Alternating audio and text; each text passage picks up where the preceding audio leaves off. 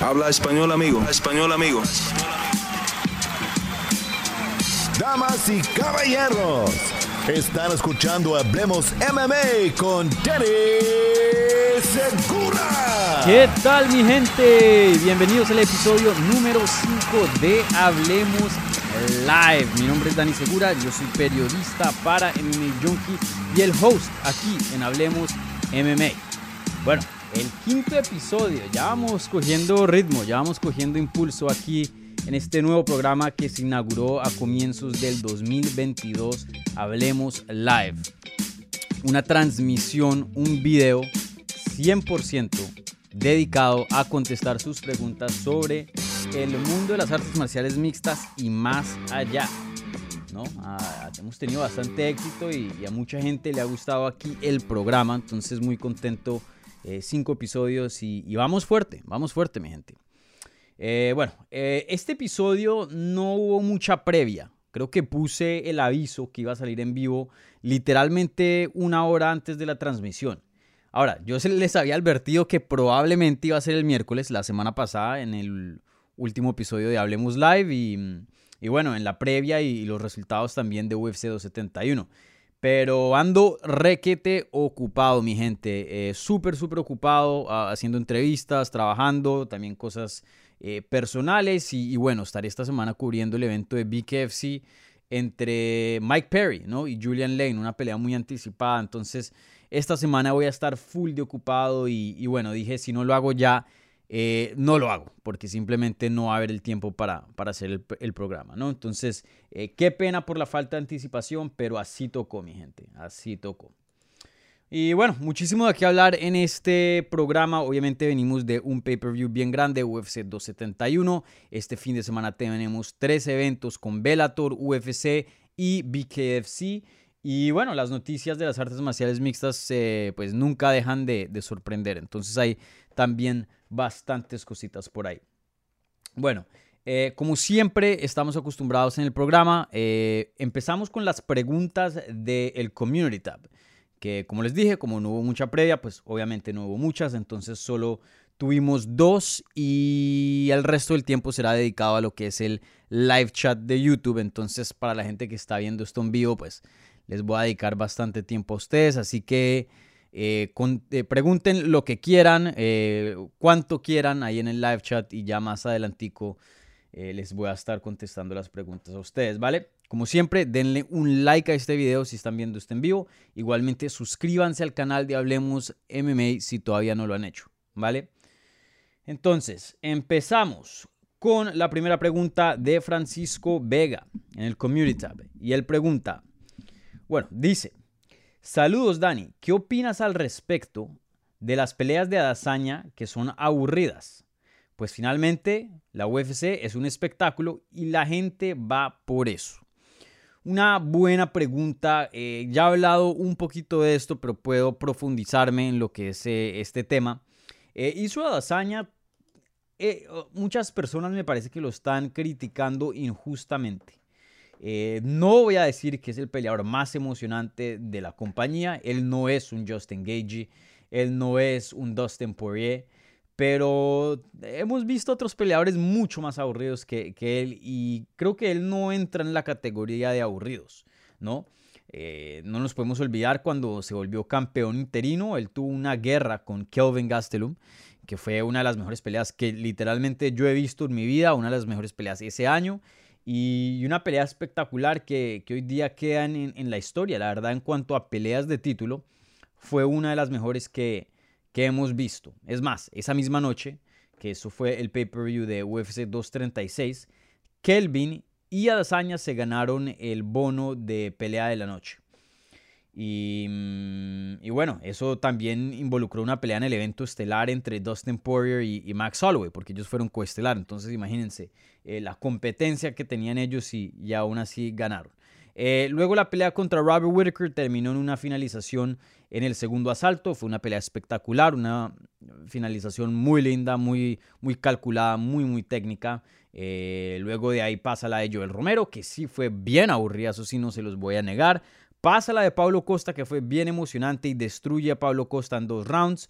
La pelea con Jan Blachowicz en 205 libras, que es la que le sigue, también me pareció bien eh, emocionante. No voy a decir que Fight of the Night y una como la de Kelvin Gastelum, pero fue bien entretenida y perdió esa.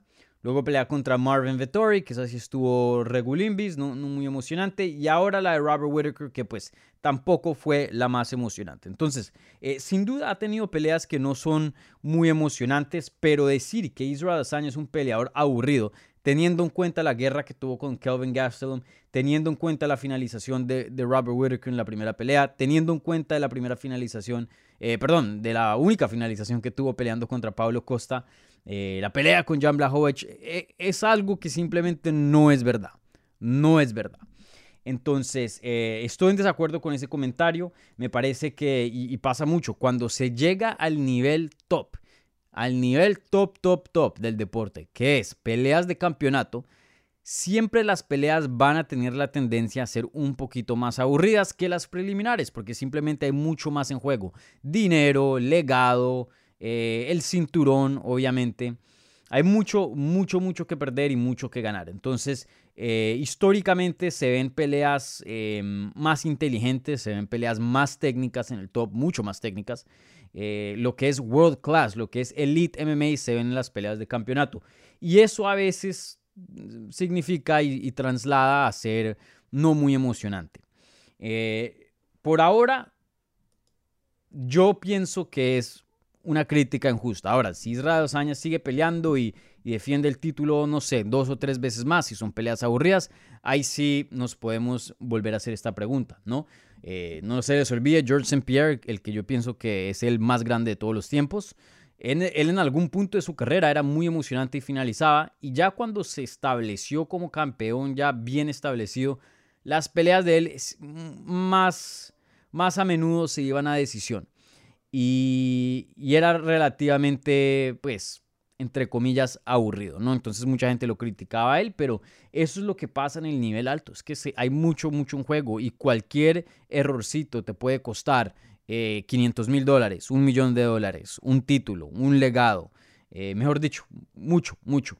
Entonces entiendo por qué los peleadores son un poco más reservados como Adazaña cuando llegan a esta posición. Pero aún así me atrevería a decir yo que la pelea con Robert Whittaker para mí fue entretenida. O sea, me, pareció que era competitiva, me pareció que ahí había una, una danza, una conversación dentro de ese octágono que fue muy pareja y, siempre cuando tienes una pelea pareja, por lo general es emocionante porque pues no estás todo el tiempo eh, esperando a ver qué pasa, esperando a ver quién coge la ventaja y una carrera muy, muy cercana. Entonces, eh, defiendo, yo defiendo a Israel Adesanya en cuanto a esos comentarios. No me parece un peleador aburrido. Ahora, no el más emocionante, como lo había dicho, pero eh, no me parece que, es justo ponerle ahí un, label, ponerle ahí eh, en la categoría de peleadores aburridos. No, no me parece justo.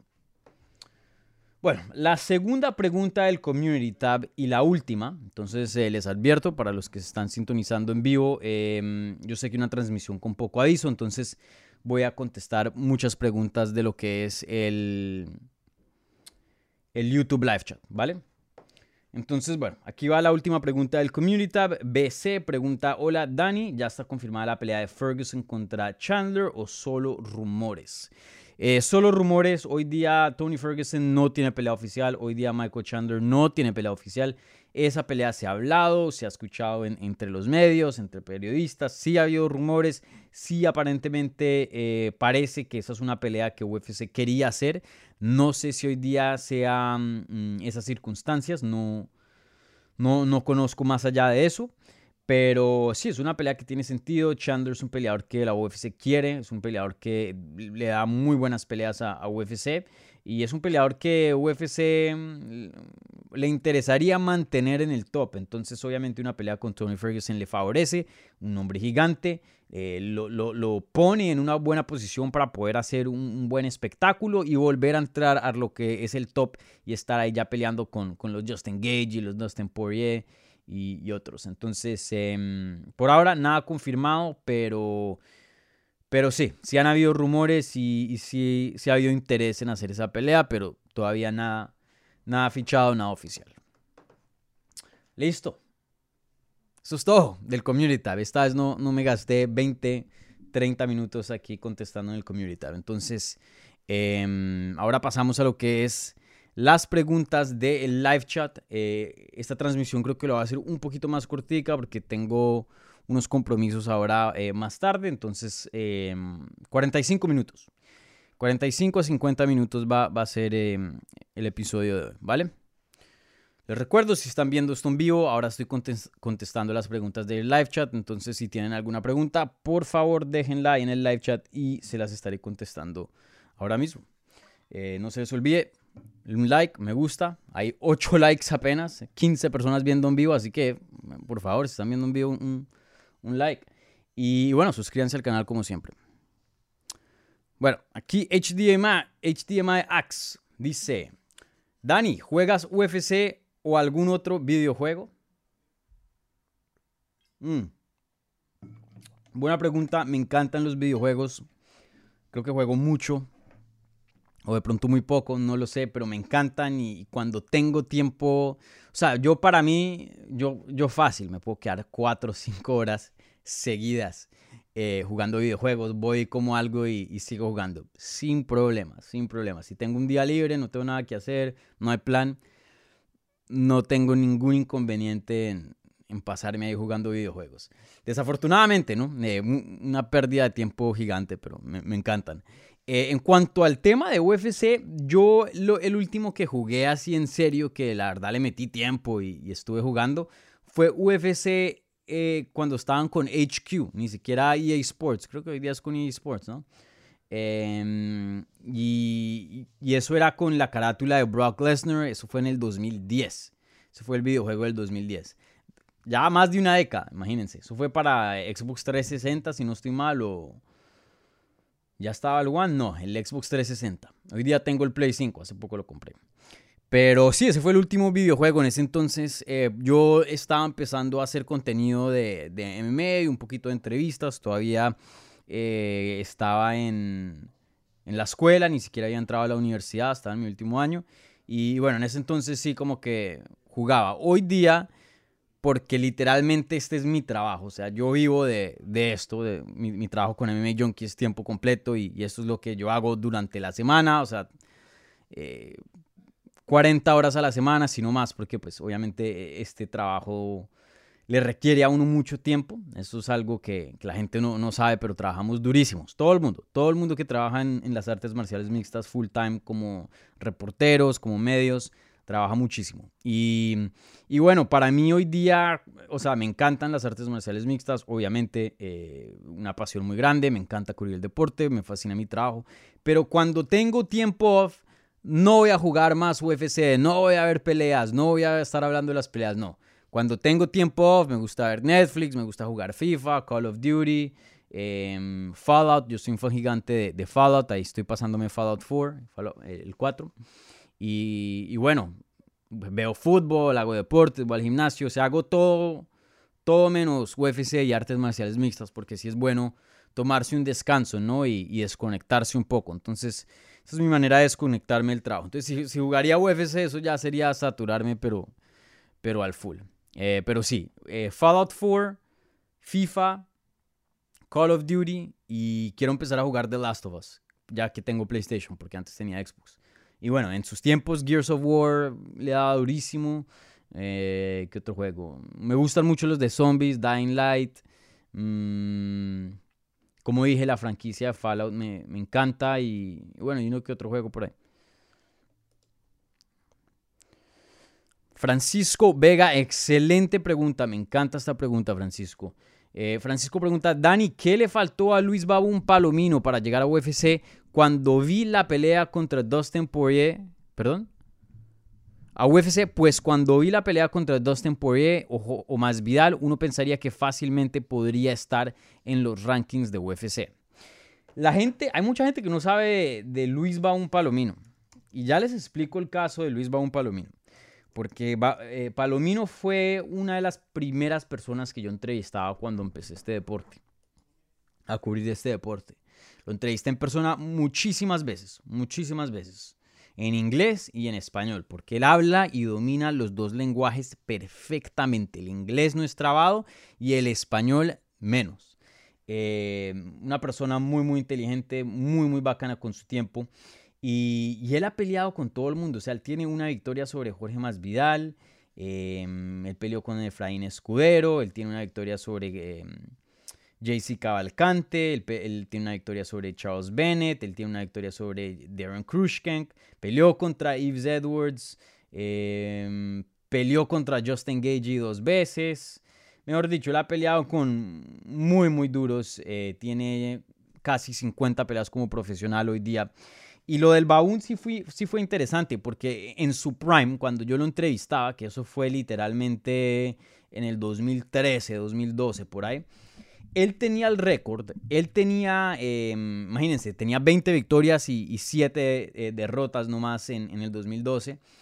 Él tenía la experiencia, el récord, la técnica emocionante, habla inglés y español, representa a Perú, eh, viene de un gran gimnasio, MMA Masters en ese entonces, y, y, tenía todo para entrar a UFC, pero yo no sé por qué, no, nunca le, le, llegó la llamada, nunca entró a UFC, pero él fácilmente era un peleador que tenía las habilidades en cuanto al marketing, en cuanto a la personalidad, en cuanto a la técnica, al corazón, todo. Él tenía todo para ser peleador de UFC y, en su momento llegó a ser entre lo, los mejores del mundo, ¿no?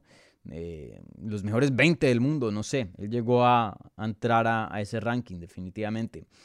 Y, entrar a UFC depende más, en, más allá de técnica, depende mucho quién es tu manager, depende mucho a, a quién conoces, a quién le ganas, eh, tiempo, a veces UFC tiene el roster eh, full y no pueden contratar a ningún peleador, entonces tú estás victorias, victorias, pero no te pueden traer porque tienen muchos y están de, de, sobrecupo y, luego pierdes cuando ya no tienen cupo, mejor dicho timing, manager, hay muchas cosas, muchas cosas que eh, involucran uno entrar a UFC. Es más allá de solo técnica y a ver si eres un buen peleador. Pero, pero sí, el, el imagínense, eh, el, Luis Palomino tiene eh, una victoria sobre Jorge Masvial y le dio una guerra a Justin Gage y casi le gana. Y eso fue peleando por el título, título de una promoción en ese entonces muy importante, World Series of Fighting, que Hoy día prácticamente es PFL, aunque son distintas, pero como que el mismo grupo. Eh, el roster de World Series of Fighting pasó a ser lo de, lo de PFL.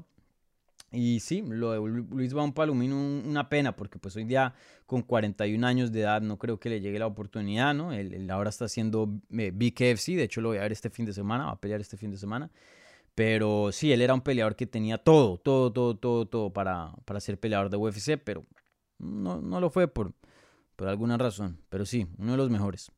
Para los que no conocen de Luis Palomino, los invito a que busquen en YouTube Luis Palomino contra Justin Gage. Una de las mejores peleas que yo he visto en mi vida. Pero eso fue antes que Justin Gage entrara a UFC. Una pelea pero absurda, absurda, muy muy buena. Justo después de esa pelea yo lo entrevisté en inglés y español. Por ahí anda la entrevista en YouTube. Eh, en otro canal, no en este, obviamente. Mm, pero sí, una, una, gran persona el, el Baum Palomino. Eh, les recuerdo a la gente que se está sintonizando ahora, estoy contestando sus preguntas del YouTube Live Chat. Si tienen preguntas, pónganlas ahí y se las voy a contestar. Recuerden un like y suscríbanse, como siempre. Juan Montoya, Dani, ¿practicas o has practicado algún arte marcial? Saludos, paisano. Sí, Sí, yo llegué, eh, yo hice dos años de lucha olímpica en, en el colegio, cuando estaba en, high school. Eh, no, no era muy bueno, la verdad, pero pues llegué a, claro, tener buenas victorias y eso, eh, pero no, no, no llegué así a un nivel muy alto, pero pues sí le daba y entrenaba duro y iba a competencias con el equipo y todo. Y, y estuve en varsity, pues que es eh, lo más alto de, de los rankings ahí de, mm, del equipo, ¿no? Eh, y bueno, y después de eso, un amigo del equipo de lucha me, me, introdujo al, a Jiu-Jitsu y, Jiu-Jitsu sí lo hice bastante tiempo y me fue relativamente bien. Hoy día yo soy cinta azul de Jiu-Jitsu, eh, pero pienso yo que tengo la técnica para hacer cinta púrpura, pero después del 2013 nunca hice testing, no, no me hice las pruebas para subir de, de cinturón y, y, yo competí en varias competencias y, ganaba y sí llegué a, a, tener varios puestos y eso. Pero bueno, después de la universidad, pues eh, trabajando con eh, en ese entonces MMA Fighting, súper ocupado, no tenía tiempo de entrenar. Y, y, bueno, después de eso entrenaba por ahí un par de veces al mes, solo para mantenerme en forma y tenía amigos y eso, pero pero pues tenía amigos que practicaban el deporte, entonces para socializar y eso, pero no, no nada así muy serio. Y hoy día con la pandemia ya, ya no volví a, practicar para nada, pero, pero a mí me gusta mucho el, el jiu-jitsu. Y de hecho justo antes de la pandemia yo había hecho seis meses de boxeo.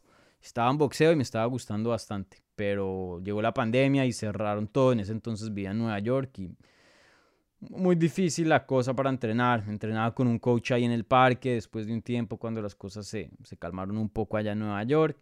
Pero um, ya desde ese entonces la verdad no le perdí el tiro y no he vuelto a entrenar. Es, mientras más viejo se ponga uno, más difícil es encontrar tiempo. Hoy día todo el mundo muy ocupado. Jesús BM, ¿qué tal va? Muy bien, muy bien Jesús. Gracias por, preguntar. Sami Marfa, hola Dani. Saludos desde Ecuador, saludos a todos mis ecuatorianos. ¿Quién crees que puede ser el siguiente oponente del ecuatoriano Michael Morales? No sé y no importa, la verdad. Eh, lo había hablado justo después de su victoria. Michael apenas con 22 años de edad, invicto en su carrera, creo que 11-0 o 12-0 no está en una posición, o, bueno, podría estarlo, pero no creo que es beneficial para su carrera y, no para su carrera, pero más para su crecimiento y su evolución como peleador. Ya ponerse a pensar quién le sigue y ver a los rankings y, ver nombres buenos fuera de los rankings y eso. Yo creo que lo mejor fue el, el, el consejo que Lupita Godínez, peleadora de UFC, dijo en este canal. Dijo, no me importa si pierdo o gano. Lo que quiero es pelear harto porque hoy día, ahora mismo en esta etapa de mi carrera, y ya creo que tiene apenas 25, no estoy en una posición que voy a, quiero pelear por el título, no, estoy en una posición que necesito experiencia. Si pierdo, gano, no importa pero necesito esa experiencia, la experiencia de perder, la experiencia de pelear, la experiencia, la experiencia de un fight la experiencia de medios, la experiencia de un corte a peso, la experiencia de pelear con alguien que es izquierdo, a derecho, eh, un grappler, un wrestler, un striking, toda esa experiencia. Y ya cuando entre al prime, que es en unos años, ya cuando esté más avanzada, ahí sí eh, se va a poner a escoger. Esta pelea me sirve, esta pelea no la voy a tomar en corto aviso, no es, un, no es algo sabio y, ya ponerse a medirse un poco más. Entonces, eh, Michael Morales está en las mismas. Michael Morales lo, lo, que necesita ahora es experiencia y evolucionar. Olvídese de rankings, olvídese de, hey, quiero este nombre, quiero este otro. Claro, y, y lo hemos visto muchas veces, muchos peleadores se apresuran y dicen, yo quiero ser el campeón más joven porque quieren ese estatus, ese, ese, ese mm, quieren esa, esa frasecita en la historia, oh, este llegó a ser campeón a los 22, etc. Pero miren las carreras de muchos que, que dicen eso y se obsesionan con eso. Edmund Shabazian, un prospecto gigante, yo voy a ser el campeón más joven. Hoy día creo que tiene cuatro derrotas consecutivas, porque lo mandaron contra los Leones muy rápido y no tenía la experiencia y eso le destrozó, le hizo daños y hoy día no se ha podido recuperar. Macy Barber, que el nickname de ella es el futuro, si no estoy mal, yo voy a ser la campeona más joven hoy día está en una racha terrible. Eh, y hay muchos, muchos ejemplos que toman peleas muy apresuradas, peleas fuera del tiempo de la evolución y, y, se perjudican, se perjudican. Claro, hay casos, eh, casos eh, fuera de lo común que pasan y eso hasta define mucho, ¿no? Cody Garbrandt llegó a ser campeón muy joven. Yo, eh, John Jones, que hoy día es el campeón más joven de, de UFC, fue, se volvió campeón a los 23, pero miren, se volvió uno de los mejores de todos los tiempos y miren todo lo que, ha, que han hecho. Eso no son todo el mundo, no, no es toda la gente, ¿no?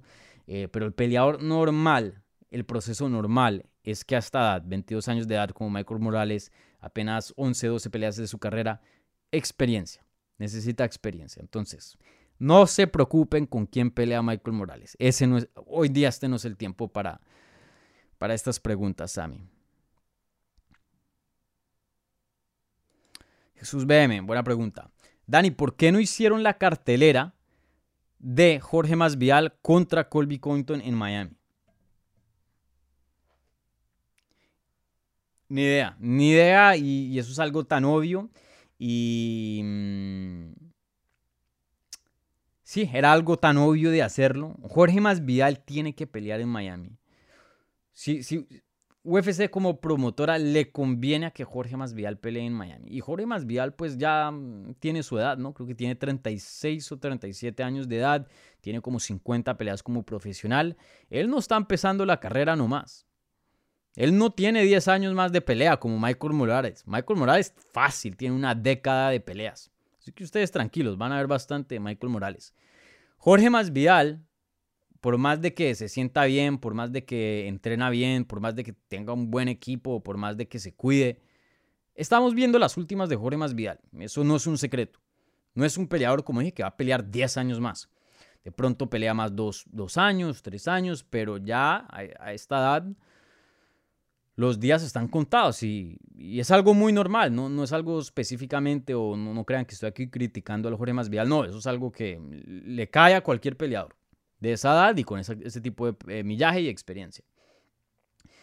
Y, una pelea en Miami con Jorge Masvidal, eso explotaría, eso llenaría lo que es em, American Airlines Arena, que creo que hace poco le cambiaron el nombre, eh, FX, FX no sé qué Arena, algo así. Em, pero sí, ahí es donde juega Miami Heat. Eso lo llenarían, lo explotarían y, llenarían mucho, mucho más em, lo que es la presencia de UFC en Miami y en el sur de la Florida. Porque aquí esto es gigante. En el sur de la Florida tienen American Top Team, tienen MMA Masters, tienen eh, Sanford MMA y muchos otros gimnasios pequeños. Y de Jiu-Jitsu, muchísimos. Acá eh, las artes marciales mixtas es bien, bien fuerte. Y, y, un evento en Miami sería, sería enorme, sería gigante. Ahora, la renta que pagan por, estoy hablando de UFC, la renta que pagan por el arena de Jacksonville, que es, ¿cómo se llama? Ni me acuerdo. Que ahí es donde están haciendo los eventos de la Florida. Ya va. Em, eso es The ViStar Veterans Memorial Arena. Eso no se compara con el American Airlines Arena. Entonces, lo que pagan de renta para usar las instalaciones es mucho menos de lo que pagan en, en, Miami. Entonces uno, probablemente el costo es bien alto, pero como dije, lo que puede pagar una boleta de, de Jorge Masvidal y una pelea pues, puede ser bien cara. Entonces, eh, no sé, la verdad no sé, pero para mí eh, es obvio que, y, tiene mucho sentido que Jorge Masvidal pelee en Miami. Y, Colby Covington también es de Miami, pues él entrena, él es originalmente de Oregon, pero vive en Miami y entrena en Miami con MMA Masters. Entonces, eso sería un evento, pero eh, gigante. Esta pelea debió haber sido en Miami, pero no, no lo fue. Y, bueno, de ahí saqué una entrevista con el mismo Jorge Masvidal ahora en el canal, eh, más tempranito, hace unas horas. Y yo le pregunté eso, hoy, ¿cuándo vamos a ver una pelea en Miami? Y él dijo, hoy, eso es una pelea muy grande que vendería mucho, le traería mucho, mucho dinero a UFC y yo necesito que a mí me paguen lo que, o sea, lo que se merece yo estar como estrella, porque yo soy la estrella de Miami, yo soy el rey de Miami. Y, y, UFC, pues, ah, por lo que dice Jorge, no le, no le quiere pagar eso, entonces, pues, él dice, no peleo y ya. Pero vean esa entrevista. Eh, él cuando habla español se abre un poco más y mm, no ha dicho mucho de, no ha comentado mucho de eso en otras entrevistas, pero en esta sí. Vean la entrevista con Jorge Masvial que está en el canal que él comentó precisamente de, de esta pregunta.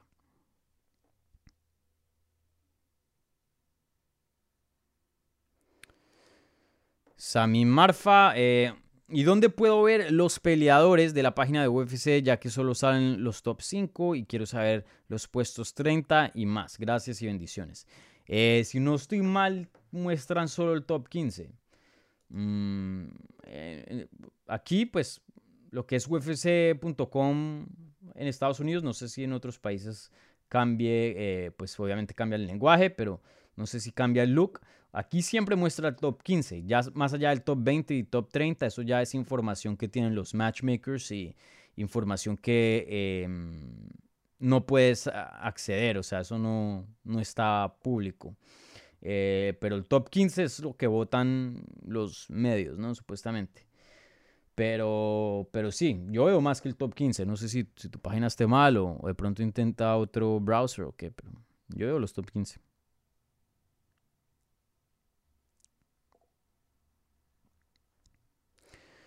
Miki Almazán, saludos. ¿Cuál es tu top 5 de maestros del Jiu-Jitsu de UFC? Em, les voy a decir los 5, pero no en un orden específico. Los 5 que, que, yo pienso que son mejores, pero de orden específico sí ya es más complicado. Eh, pero Fabricio Verdum, sin duda, uno de los mejores que pesos pesados de, de Jiu-Jitsu, para mí el mejor. Eh, Fabricio Verdum, Jacare Sousa, Damien Maya. Em, ¿Quién más?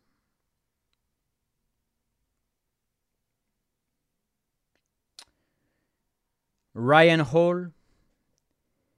Y... ¿Qué otro?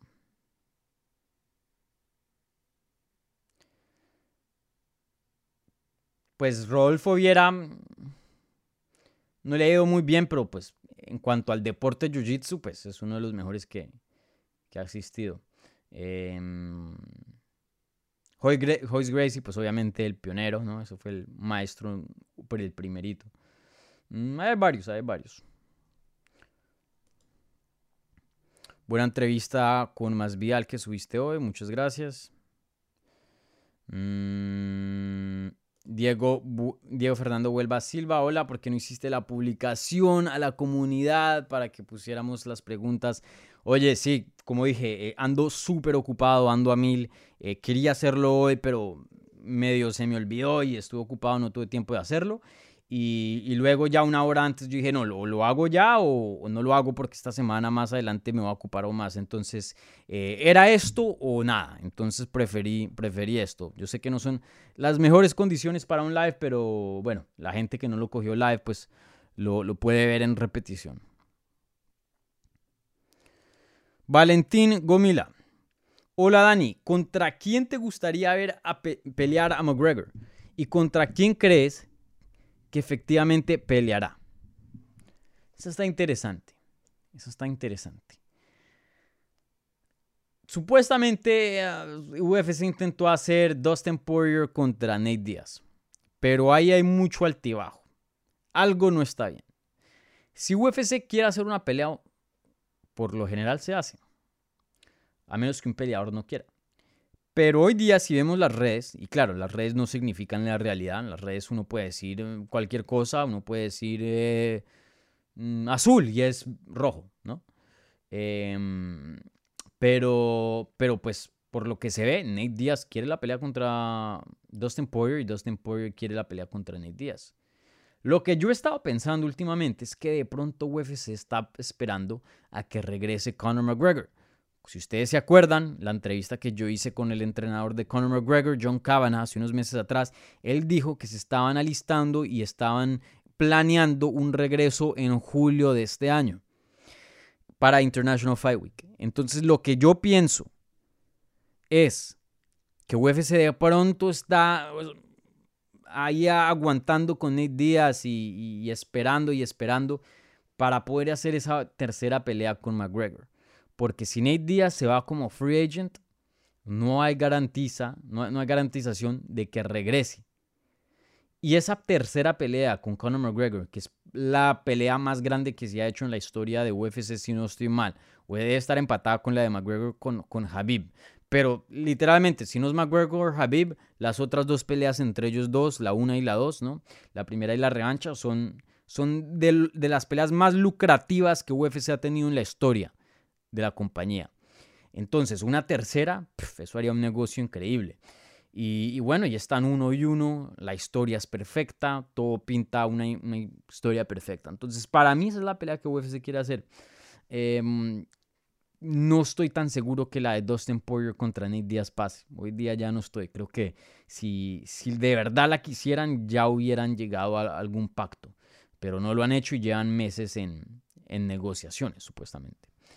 Entonces, em, yo creo que McGregor regresa este verano contra Nate Diaz.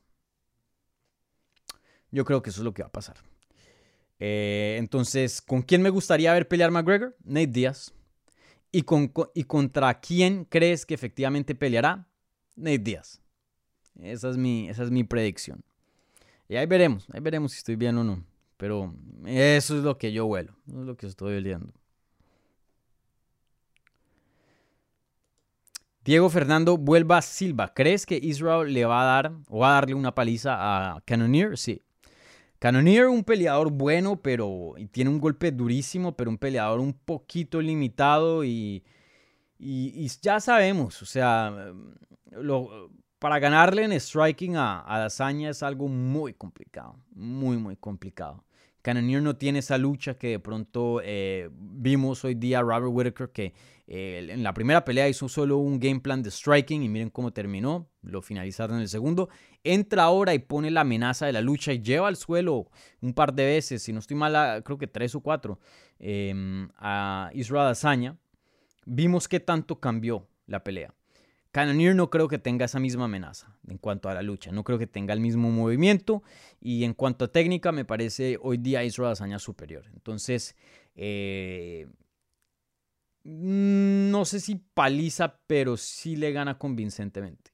O sea, no va a haber ninguna duda. No, no va a ser como la de Whitaker, que hay un porcentaje de personas allá afuera que, piensan que Whitaker ganó. Y, y, se puede hacer un argumento, obviamente, sí, sí se puede. Pero sí, yo creo que le gana convincentemente al Canonier. Les recuerdo a los que están viendo esto en vivo, un like por favor, suscríbanse, suscríbanse al canal igualmente.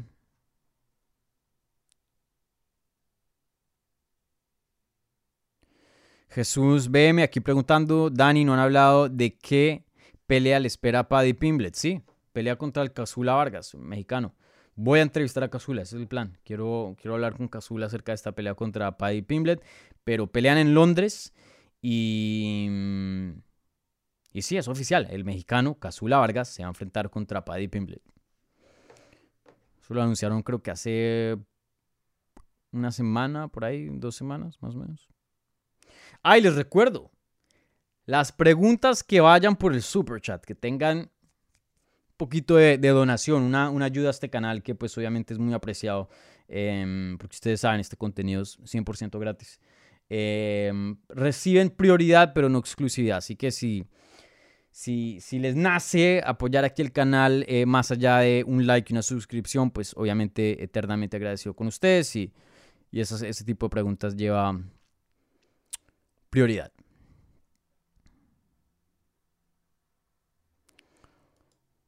Sebas Sebas, no sé si ya hablaron de la pelea que se está planeando, Jair contra Brian Ortega. ¿Cuál sería tu favorito? Gracias por el contenido. Gracias, Sebas. Eh, sí, eh, no hay nada oficial, pero Ariel Helwani reportó que hay planes en marcha para hacer una pelea en las 145 libras entre Jair Rodríguez y el ex contendiente o ex retador de título, mejor dicho, Brian Ortega. Una pelea que si no estoy mal hace unas semanas en...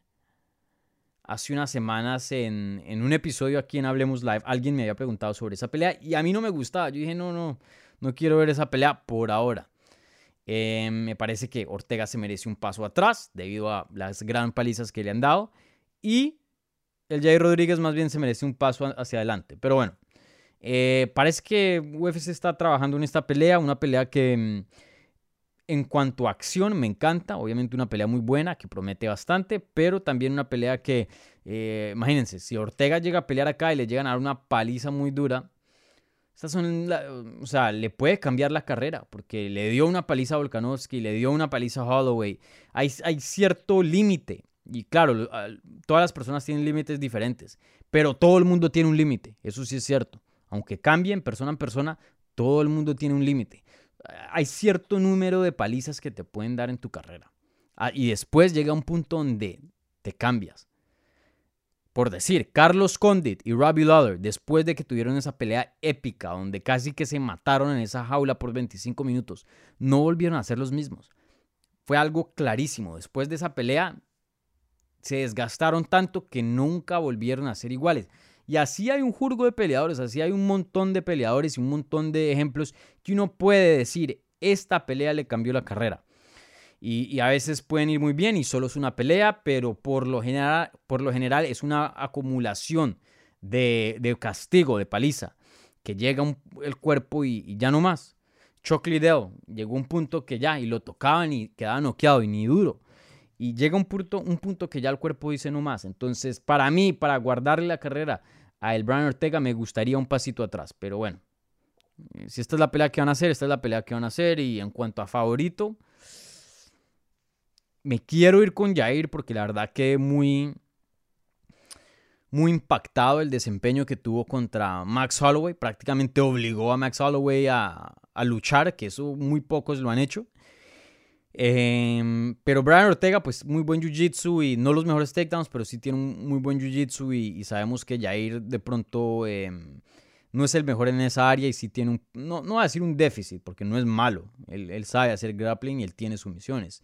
Pero pues no es un maestro como Brian Ortega, que sí, sí es un, un grappler excelente. Entonces, una pelea muy reñida, muy complicada. Pero de primerasas, tendría que pensarla más, pero de primerasas, así puñal al pecho, me voy con Jair.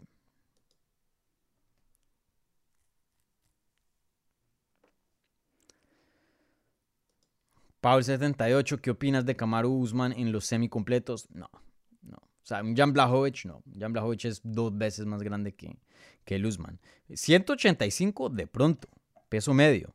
Aún así tendría una desventaja mm, relativamente grande, pero ahí sí lo podría haber tener un buen éxito, pero, pero no. Pienso que Kamaru Usman en semicompleto, imposible. Imposible. Bueno, em, contesto un par de preguntas más y, me voy, ¿vale?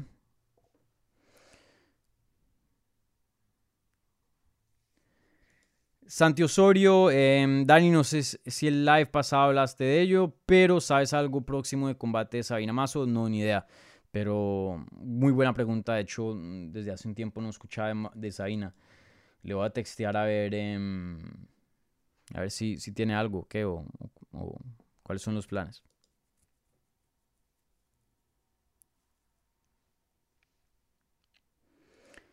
Oscar Enrique eh, Marina Hernández. ¿Crees que Amanda Nunes pueda recuperar su título? Sí.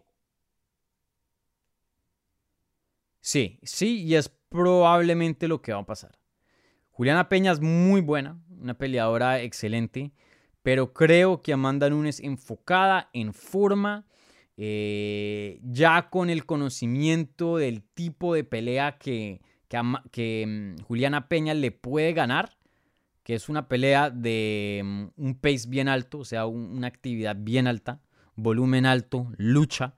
Ya teniendo todo eso en cuenta, porque la verdad no veo otros tipos de, avenidas, de calles donde Juliana Peña pueda navegar para ganar el combate. La verdad que el game plan y la pelea que vimos em, en UFC 269, esa es casi que la única forma en, en la que Juliana Peña puede ganar este combate y es hacer que Amanda Nunes se canse, forzarla al grappling y forzarla a hacer decisiones em, estúpidas y, y sí, prácticamente. Y ponerla a pelear a un nivel bien alto. Así estés perdiendo, no importa. La, la meta de ponerla a pelear un, un, nivel bien alto, a un, una actividad bien alto, no es ganarle ahí, pero es cansarla y ya luego ganarle en otras áreas.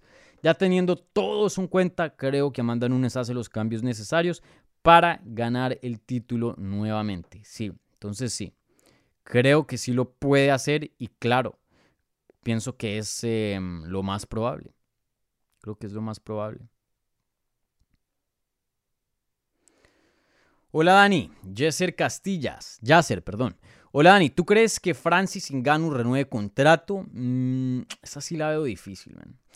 Esa sí la veo difícil. Eh, por lo general, lo había dicho, históricamente UFC es excelente en llegar a, mm, términos con los peleadores, especialmente los campeones. De alguna u otra manera solucionan. Nunca se ha visto lo que Francis Ngannou está haciendo. Eso es algo nuevo. Entonces, eh, no sé, no sé, porque Francis Ngannou definitivamente eh, no está para nada contento y quiere ciertas cosas que UFC usualmente no hace. Y si UFC hace ciertas cosas que Francis Ngannou quiere, ahí ya deja lo que se llama en inglés un precedent. Deja un, un récord, deja un, un, ejemplo para otros peleadores decir, y cuando lleguen a la misma posición de Ngannou, hey, yo quiero lo mismo. Y luego ahí se les forma un problema eh, a futuro bien grande. No con Francis Ngannou, con otros peleadores. Entonces creo que UFC hasta de pronto está dispuesto a dejarlo ir una estrella muy grande por proteger el futuro y proteger, em, ¿no? Más o menos em, cómo hacen sus negocios y qué tipo de permisos le, dan a los peleadores. La veo difícil, la veo difícil. Es así, yo digo que 50 y 50, ya Yasser. No, no, no sabría decirte, creo que esto pasa, creo que esto no. No. Es así 50-50. La veo Dura, dura, dura, dura, dura. ¿Qué otras preguntitas por aquí? Aquí Jorge A. Hola Dani, ¿qué está pasando con Kayla Harrison? ¿Quiere más dinero? Eh, para los que no saben, entrevisté a Kayla Harrison ayer en American Top Team. Eh, salió la entrevista obviamente en inglés. Eh, ahí en MMA Junkie. Y, y bueno, em, la verdad yo noté bastante frustración de Kayla y más allá de frustración, noté, como se diría en inglés, the competitive juices, o sea, ese espíritu de competencia, porque ella ganó, ella es medallista de, de oro en judo eh, de las Olimpiadas. O sea, ella ganó títulos mundiales, o sea, en cuanto a, a ser un atleta, y bueno, y hoy día campeón dos veces de PFL. En cuanto a, un atleta, ella llegaba a lo más alto. O sea, cuando yo hablo con Kayla Harrison, estoy hablando con realeza de deportes de combate. Estoy hablando con uno de los mejores atletas que ha existido en este planeta. Y ella está acostumbrada a entrenar. Ella está acostumbrada a pelear. Ella está acostumbrada a competir. Y les digo este, no, no es un secreto, pero les digo este, mm, esta primicia por decir así. No lo dije en la entrevista, pero lo digo acá. Ese día, ayer, Kayla Harrison estaba haciendo sparring con Pedro Muñoz, peleador de UFC rankeado en, 135 libras. Y no voy a hablar del sparring porque no puedo, porque no es ético, porque hay un código donde hay cierta confianza. Pero, pero ese es el tipo de peleador que es ella. Ella está, eh, American Top Team eh, tiene los mejores del mundo. O sea, ella no tiene contrato con ninguna promoción ahora porque esa gente libre. No tiene pelea. El día después de San Valentín. No, está así tranquila haciendo sparring con, con Pedro Muñoz. O sea, como si fuera un día cualquiera. Kayla Harrison es una bestia. Kayla Harrison es una excelente peleadora. Y, vamos a ver qué pasa. Creo que ella quiere dinero, ella quiere muchas cosas. Ella me ha dicho a mí que ella no quiere firmar un contrato eh, con PFL de dos, tres años, no, mucho tiempo, y tampoco contratos grandes de ocho peleas, como a veces eh, ciertas promociones amarran a, peleadores. No, ella quiere algo cortico, ella quiere... Em, sí, eso es lo que ella quiere. Y bueno, hay otras cosas que seguro no, no sé que están en el contrato o piden en el contrato que ya sos privado, ¿no? Ah, tenemos una pregunta del super chat y viene nada más y nada menos del parcero Darby Crash. Aquí un, seguidor, un, em, un, un, gran amigo del programa. Y dice, ¿podemos decir que Adazaña es el mejor striker en la historia de las 185 libras? Pero no creas que Silva era más mágico. Yo para mí sigue siendo Anderson Silva. Y lo peor es que la gente, especialmente los fans que se volvieron fans hace poco, no entienden exactamente quién era Anderson Silva en su prime. No tienen ni idea. Lo vieron pelear contra Cannoneer y, que el, el lo vieron contra Uriah Hall y lo destrozaron. Lo vieron medio verse más o menos, ir a decisión con Israel Azaña. Eh, y, bueno, bueno, le vieron darle una paliza a, a un Julio César Chávez Jr. bien desconcentrado, que no había entrenado. Em, vieron eso y, dicen, bueno, pues hay, hay algo, ¿no? Pues se le ve algo. Pero, mi gente, cuando Anderson Silva estaba peleando en su prime, literalmente, no les miento, yo llegué a pensar que estaba haciendo brujería o, magia o, algo así. Porque la verdad, lo que hacía él en ese tiempo no era posible no era posible. Y es absolutamente, esa palabra es excelente, Darby, mágico. La técnica que él tenía, los reflejos que él tenía para bajarse las manos, no tener guardia, poner la cara y diga, bueno, mándeme puños a ver, mándeme puños a ver qué pasa. Y se los esquivaba todo por la más mínima. Lo que hacía Anderson Silva y los puños, los ángulos que él usaba, era, era algo completamente distinto. Es más, las defensas de título que ha tenido em, Anderson Silva, que son 11, olvidémonos de la cantidad, digamos las, las primeras cuatro, y para, comparar, para compararlo con Adazaña. Anderson Silva era mucho más dominante que Adazaña. O sea, él le pasaba 100%, por encima a todo el mundo. A Azaña, sí, lo hizo con Pablo Costa, lo hizo con Robert Whittaker la primera vez, pero la de Vettori la luchó. La de Romero, a mí medio me pareció que ganó Romero esa pelea, si, no, si me acuerdo bien. Yo estaba presente. Ese fue, de hecho, el último evento que he cubierto de, UFC por la pandemia. Em, hace dos años, bastante. Y bueno, la de Robert Whittaker, la última, decisión dividida, eh, perdón, dividida en el sentido que muchas personas piensan que ganó el, el Whitaker, ¿no? Pero obviamente fue un anime en cuanto oficialmente. Pero, pero ustedes ya, pues, eh, saben lo que estoy intentando decir. Lo de Anderson Silva era de otro mundo y eso no lo veo en Azaña. Azaña muy bueno, claro. Pero Anderson Silva es uno de los mejores de todos los tiempos y, y todavía no está en esa conversación. Pueda que entre, pueda que entre, pero todavía no está en esa conversación. Bueno, eh, ¿qué? ¿Contesto una más?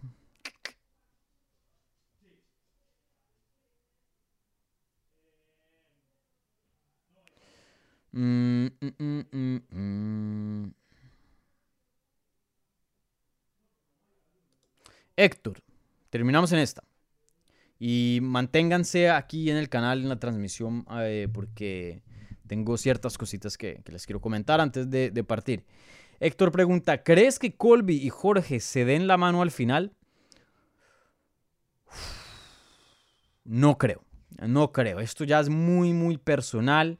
Colby ha pasado ciertas, eh, ciertas fronteras, ha cruzado ciertas líneas que ya después de eso ya no hay, no hay regreso. No creo, no creo. Lo dudo, lo dudo, lo dudo. Eh, estuviera en shock, sorprendido si eso llegara a pasar. Y como yo les había dicho, eh, precisamente creo que lo dije fue ni siquiera en este canal, fue en una transmisión con Jorge Ebro en, el canal de él. Pueda, dependiendo de cómo vaya la pelea, pueda que esto sea una serie de dos peleas o hasta tres. Si Jorge Masvidal llega a ganarle a Colby Covington, y Conor McGregor y Nate Diaz todavía están ahí amarrados, la pelea más grande que sigue siendo para Masvidal y la que le va a traer más dinero es Colby Covington. Entonces, por más de que lo odie, él de pronto estará dispuesto a, bueno, peleemos otra vez porque otra platica. Y Colby va a decir todas las excusas, el referí esto, el referí lo otro. Ahora, si Masvidal llega a perder, pero es una pelea competitiva, o si Masvidal gana y también es una pelea competitiva hasta controversial, que todo el mundo dice, no, este ganó, el otro no, se va a hacer una revancha. Y si el resultado vuelve a ser eh, distinto y ya están uno y uno, seguro que va a haber una trilogía. Entonces, eh, no estoy diciendo que eso es lo que va a pasar, pero yo creo que hay un gran chance de que esto sea más de una pelea. De pronto al final de dos, de tres, se den la mano, de pronto. Pero de la primera, no creo, no creo. Imagínense, si ni siquiera le dio la mano a, a ¿cómo se llama este? Al Ben Askren que lo noqueó feísimo. Y, y bueno, y, el beef de ellos, eh, la rivalidad que tenían, no era ni una, ni una pestaña lo que es la rivalidad de Colby. De Colby. O sea, esto es muy personal. Lo otro era, hey, tú no sabes pelear, you suck. Y como que ya cosas... Esto se han hablado de la familia, esto se han hablado de, ya de cosas bien personales. Entonces, eh, no, no creo que se den la mano. No lo creo. Bueno, con eso termino las preguntas aquí. Como les dije, termino un poquito tempranito por eh, compromisos. Eh, muchas gracias a toda la gente que se sintonizó. Mis disculpas por no darles anticipación y el chance para hacer preguntas en el Community Tab, debido a que esto fue un poco em, apresurado, ¿no? No hubo mucha anticipación. Eh, como les dije, ando full de ocupado y era o hacerlo ya en el acto o no hacerlo porque ya esta semana voy a estar cubriendo eh, BKFC eh, en persona, entonces em, pues no me va a dar tiempo, no me va a dar tiempo de hacer este video. Pero bueno, eh, los dejo con una entrevista con Joel Álvarez que publicó ayer, una entrevista en español con Jorge Masvial y él no hace muchas. Él no hace muchas entrevistas y no hace muchas entrevistas en español.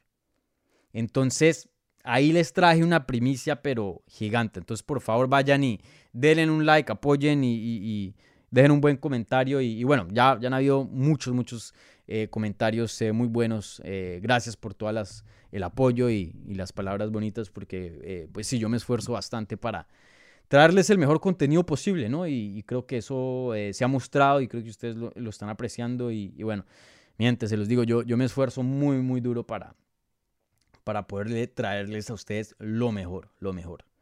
Y bueno, como siempre, para arriba. De, aquí, de aquí viene más, van a ver. Em, ¿Qué más? Eh, hice una entrevista con Karina Rodríguez, ya está grabada, ya, ya, está, ya está hechecita. Va a publicar también esta semana, si no mañana o pasado mañana. Y también hice un tour de American Top Team. Un tour exclusivo con el gimnasio vacío, ya desocupado, no había nadie. Les muestro casi que todo. Lo único que no pudo acceder fueron los dormitorios donde están los peleadores. Donde se quedaba el mismo español Juan Espino cuando entrenan American Top Team y, por allá hay un pocotón de rusos en los dormitorios, pero claro, eso ya es privado y no puedo entrar por allá. Pero, pero hice un tour y lo voy a editar y va a publicar en estos días de American Top Team para, ver, para que vean qué tan grande y, cómo funciona uno de los mejores, si no el mejor gimnasio hoy día de las artes marciales mixtas y definitivamente el más grande.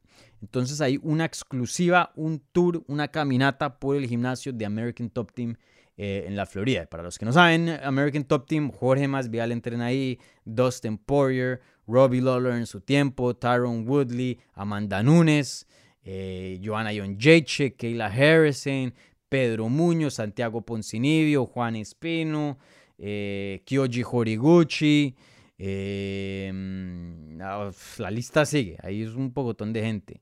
Eh, mucha, mucha gente entrena ahí en American Top Team, los mejores del mundo. Entonces, tour eh, privado aquí, cortesía de Dani Segura, va, va, a postear en el canal. ¿Y qué más? ¿Qué más les tengo? Bueno, voy a ver a Baún Palomino este, esta semana, entonces de pronto una entrevista en español con Baún. Para los que preguntaron sobre Baún, ahí de pronto un, un update con, con el peruano y, ya, eso es todo. Así que muchísimas gracias, un gran abrazo a todos, los quiero mucho, cuídense y estén al tanto a, a esas entrevistas que van a estar publicando, ¿vale? Un abrazo, gracias a todos, chao. Ah, like y suscríbanse, no se les olvide. Chao.